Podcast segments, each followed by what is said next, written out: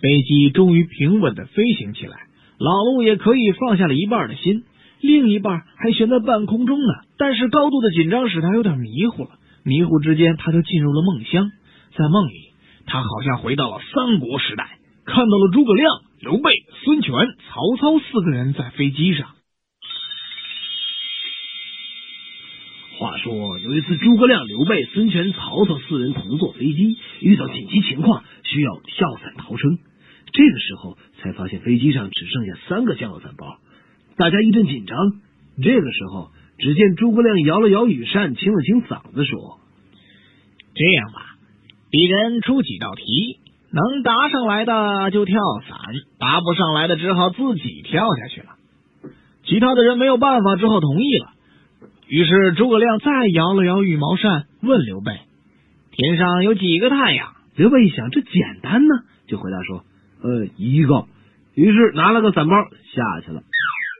诸葛亮再问孙权：“天上有几个月呀？”孙权回答：“一个。”于是也拿了个伞包下去了。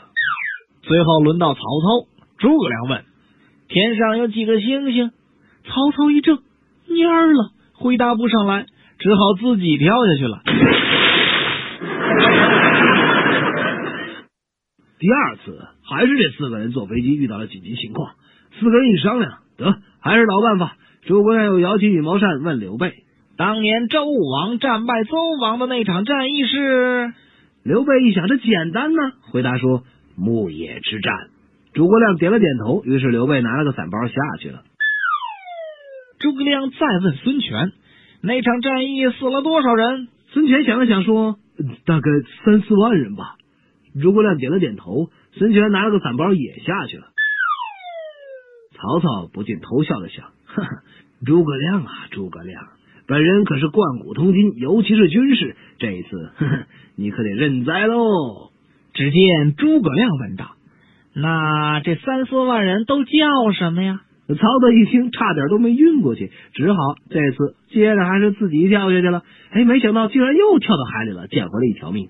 曹操暗自笑道：“哼，老子命大，下次看见诸葛老头能把我怎么样？”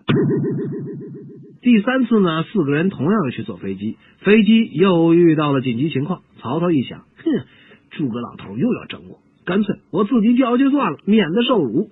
于是，一横心，干脆跳了下去。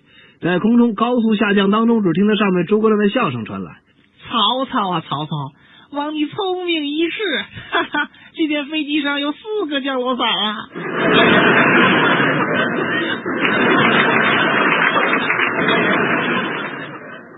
嘿，你好，你好，让我们来谈谈吧。我听说在旅行中与邻座交谈会使飞行变得快一些。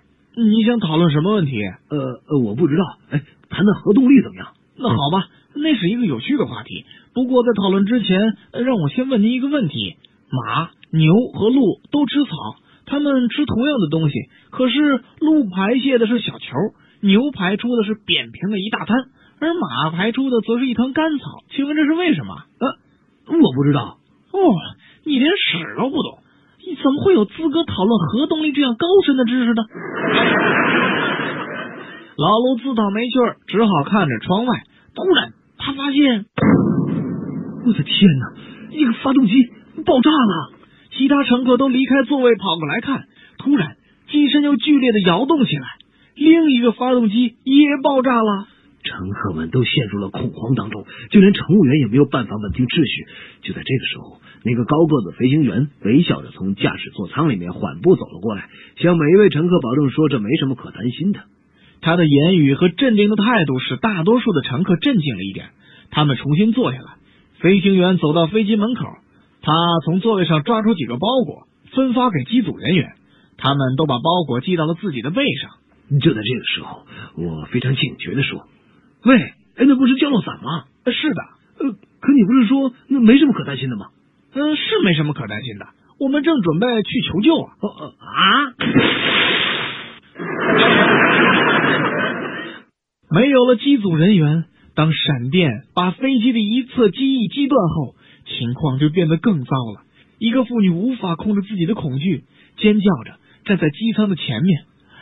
我太年轻了，死太不值得了。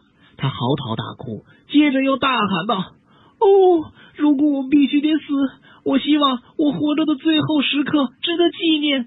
到现在为止，还没有谁使我觉得自己像个女人呢。没有人能使我觉得自己像个女人？”飞机里沉默了一会儿，每个人都忘掉了自身的危险，目不转睛的盯着那个站在机舱前面的绝望的女人。所有的目光都集中在她身上。然后，机舱后面的一个男人站了起来。我能使你觉得自己像个女人。他是一个漂亮的男人，高高的个子，强健的体魄，梳向脑后的又光又滑的黑色头发和乌悠悠的眼睛。他开始在走廊上慢慢的走着，一边还用手解着衬衣上的扣子。没有人动。随着那个陌生的男人越走越近，那个女人的呼吸也变得越来越沉重。她脱去了衬衫，当她把胳膊向他伸去的时候，胸膛上的肌肉一股一股的。他伸出手里的衬衫，把它递给那个发抖的女人，并且轻声的说：“，请你把它熨平。